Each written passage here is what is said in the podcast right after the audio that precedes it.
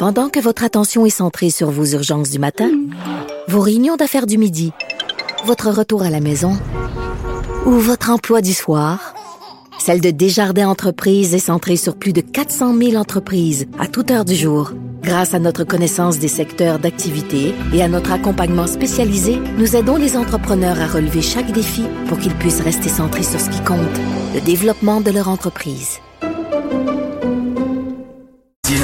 Souvent imité, mais jamais égalé. Vous écoutez Martino. Cube Radio. Alors, une lettre ouverte importante qui a été publiée dans le Devoir hier par sept professeurs de droit à l'Université d'Ottawa, et je vais vous euh, reciter un extrait de cette lettre-là. Euh, on nous informe que celle ou celui d'entre nous qui abordera un thème, montrera une image, prononcera un mot, rappellera une loi ou jurisprudence ayant pour effet de provoquer un sentiment subjectif d'agression chez un étudiant pourra être publiquement ostracisé comme raciste, antisémite, islamophobe, antichrétien, sexiste ou agiste sans la protection de son institution. Et il y a quelqu'un qui est depuis longtemps là, tout le monde allume là, sur la censure dans les campus universitaires.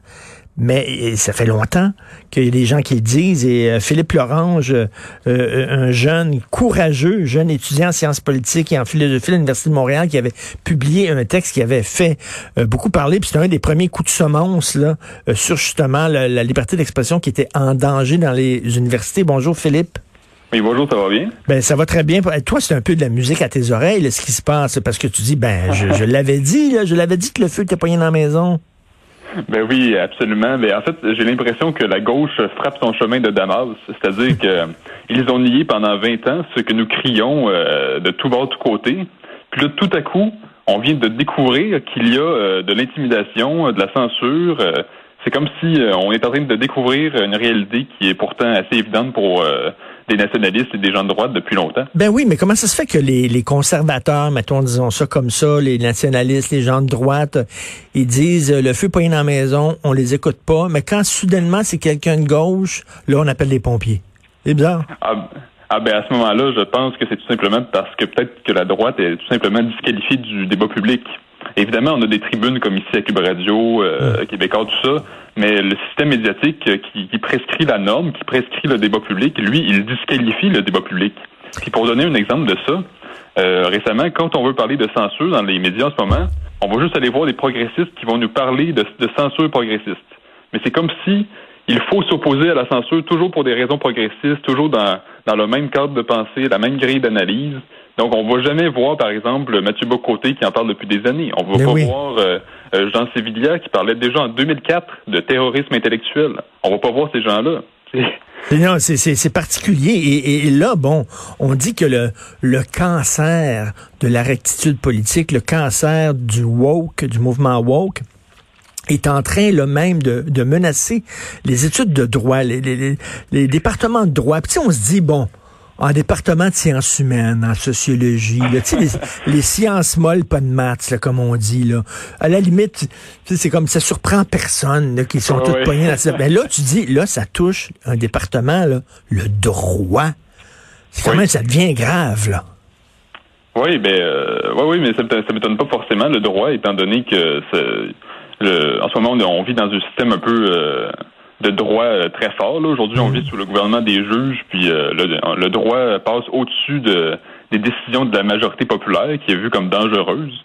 Mais justement, le droit, c'est quand même une discipline qui est quand même sérieuse, puis qui donne des avocats, qui donne des des, des professions qui, qui sont assez importantes dans notre société.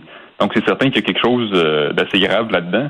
Ben, mais, mais, là, un, prof de droit, là, mettons, il, lit une jurisprudence, il lit un texte de droit, il, il, devrait pas, il devrait pas le censurer. C'est euh, Frédéric Bastien, l'historien, euh, candidat à la chefferie du PQ, qui avait sorti là une, euh, une jurisprudence, en fait, un, avis de la commission des droits de la personne dans dans la vie. Le, le, mot nègre, le mot en haine revenait une vingtaine de fois.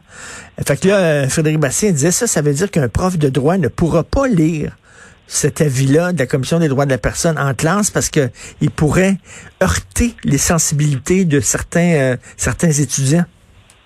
Bien, en plus, ce qui est drôle, c'est que justement, tu sais, euh, dans l'article que vous m'avez envoyé, euh, justement, à l'Université d'Ottawa, euh, y a on dit qu'il y a de l'intimidation, puis justement, on voit des anglophones traiter les professeurs francophones de frog. Ben oui. Donc là, ça, par contre, ça, ça passe, mais nègre, ça, ça passe pas. Pourtant, de, de toute façon, ce mot-là n'était pas utilisé dans le vocabulaire courant des Québécois. Ben non, c'est pas. On, on- là, on se bat pas. On se bat pas pour utiliser ce mot-là à la radio puis tout ça, puis euh, pour pouvoir insulter le monde. C'est pas ça. On, on- on se bat pour dire ben il y a des mots euh, qu'on devrait utiliser dans, dans un cadre pédagogique. Là. Absolument. Puis là, c'est parce que le problème, c'est que je pense que là, on est juste au début des choses. Parce que si on si on, on bannit un mot, ben ça, ça va ça va continuer, on va aller plus loin. On va dire par exemple, euh, je sais pas moi, une femmelette, ça se dit plus parce que c'est sexiste. Euh, une tapette, ça se dit plus, c'est homophobe. Puis là, on va commencer à bannir des mots comme dans le livre fameux 1984. On bannit des mots pour bannir de mauvaises pensées. Et là, et là, je j'ose même pas là euh, imaginer c'est quoi être professeur d'histoire, parce que j'en parlais un peu plus tôt euh, à LCN avec Jean-François Guérin. Il y a eu des films, par exemple, des films de propagande nazie où on comparait les Juifs à de la vermine et on disait si vous avez de la vermine dans la maison, ben vous euh, vous hésiterez pas à utiliser du poison pour tuer la vermine. C'est la même chose dans une société. Euh, les Juifs, c'est une vermine, il faut les gazer. Bon, je les ai vus ces films de propagande là. Ça lève le cœur, c'est absolument écœurant. Mais comme professeur d'histoire, tu as à la limite le devoir de les montrer à tes étudiants pour montrer l'ignominie de ce régime-là. Mais là, s'il y a un étudiant qui dit ah c'est épouvantable, je me suis senti heur- heurté, bousculé, agressé, et là, porte plainte contre le prof d'histoire. Où c'est qu'on s'en va, Christy? oui, ben c'est ça le problème, ça va pas mal loin parce que justement l'hypersensibilité, euh, elle est sans fin, puis plus on s'enferme, plus on devient hypersensible. Ben oui. Donc, euh, tandis que si on, on s'exerce à faire face à des défis, à des obstacles, ben c'est là qu'on peut euh, qu'on peut devenir plus fort. Sais, moi quand je vois, euh, moi quand j'étais à l'université, ben j'y suis encore, mais là je, je compte plus de, de collègues, étant donné que tout est en ligne.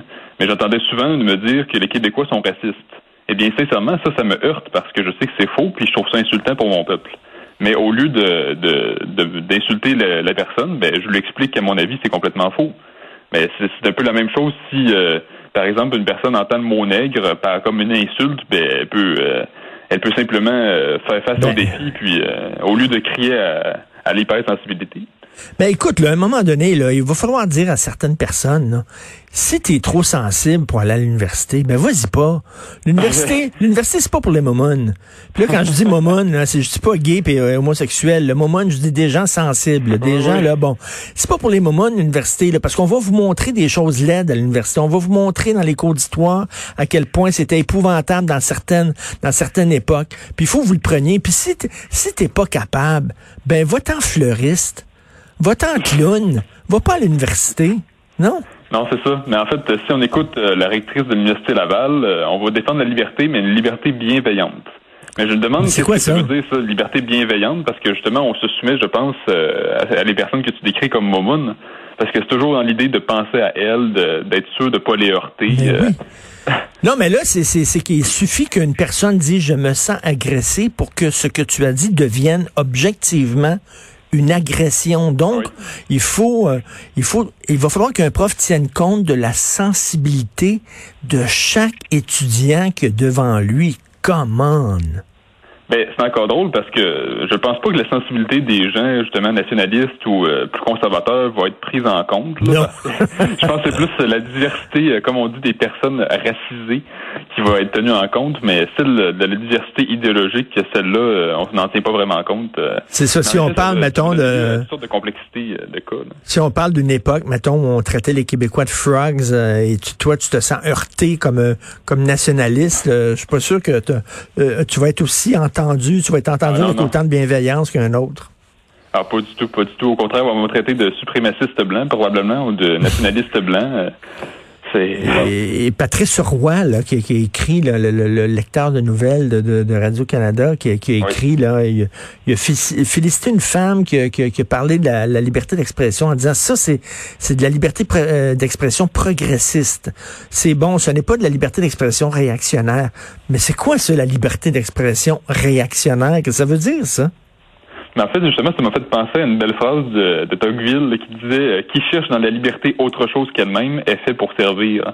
Puis là, ça me fait rire parce que justement, Patrice Roy nous dit euh, une liberté, mais pas une liberté réactionnaire. D'accord, mais moi, je, je, je, crois à la liberté tout court. Euh, je crois que les, les gens de toute tendance ont le droit de, de s'exprimer, que ce soit des réactionnaires ou même des gens plus extrémistes comme des communistes. Euh, je, je comprends pas qu'est-ce qu'il veut dire par là. Puis il ne nous a pas encore éclairé sur qu'est-ce qu'il voulait dire. Mais je suis, euh, comment dire, je suis euh, surpris de voir à quel point, encore une fois, il y a vraiment un, système médiatique qui pense avoir le droit de, de, de, dresser le périmètre du débat public comme si hmm. c'était lui qui décidait de tout, qui pouvait tout faire. Alors qu'au contraire, la liberté, c'est la liberté tout court. On peut, tout le monde peut s'exprimer. Ben, tout à fait, Philippe. on le voit, l'indignation sélective, c'est-à-dire que, par exemple, euh, dans les dans les cours à l'école, on parle beaucoup euh, des les victimes de l'esclavage, les millions de victimes de l'esclavage. Mais est-ce qu'on parle des, des, millions de victimes de, de Staline, de Mao, euh, des régimes de gauche totalitaires On parle très peu de ça dans les cours. Ben, c'est minimisé.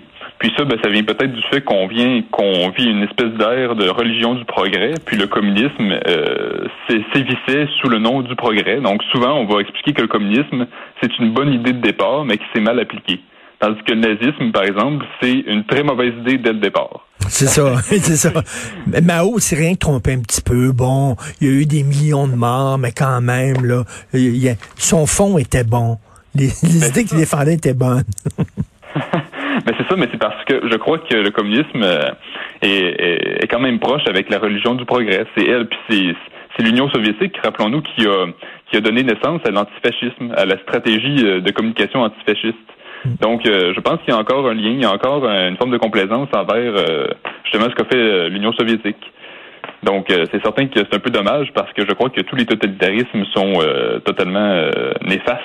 En fait, c'est bien pire que ça, ils sont barbares. Ben oui, tout à fait. Mais bravo, Philippe Laurent. J'ose le dire, tu étais un des premiers là, à tirer la sonnette d'alarme. Là, parce que soudainement, c'est une, une, chroniqueuse de la presse, Isabelle Haché, qui, qui, qui, a dit il y a de la censure. Tout le monde dit Ah, il y a de la censure. C'est écrit dans la presse, c'est vrai. Je m'excuse, mais Philippe l'avait écrit bien avant tout le monde. Mathieu Boccoté l'avait dit bien avant tout le monde. Mais là, ça prend la bénédiction de la presse pour que soudainement ça devienne une vérité. Là, bon, ben bravo, tu as eu la bénédiction de la presse. Tu es béni maintenant par la presse. Philippe Lorange, merci beaucoup. Continue ton travail. Bonne journée. Étudiant en sciences politiques et philosophie à l'Université de Montréal.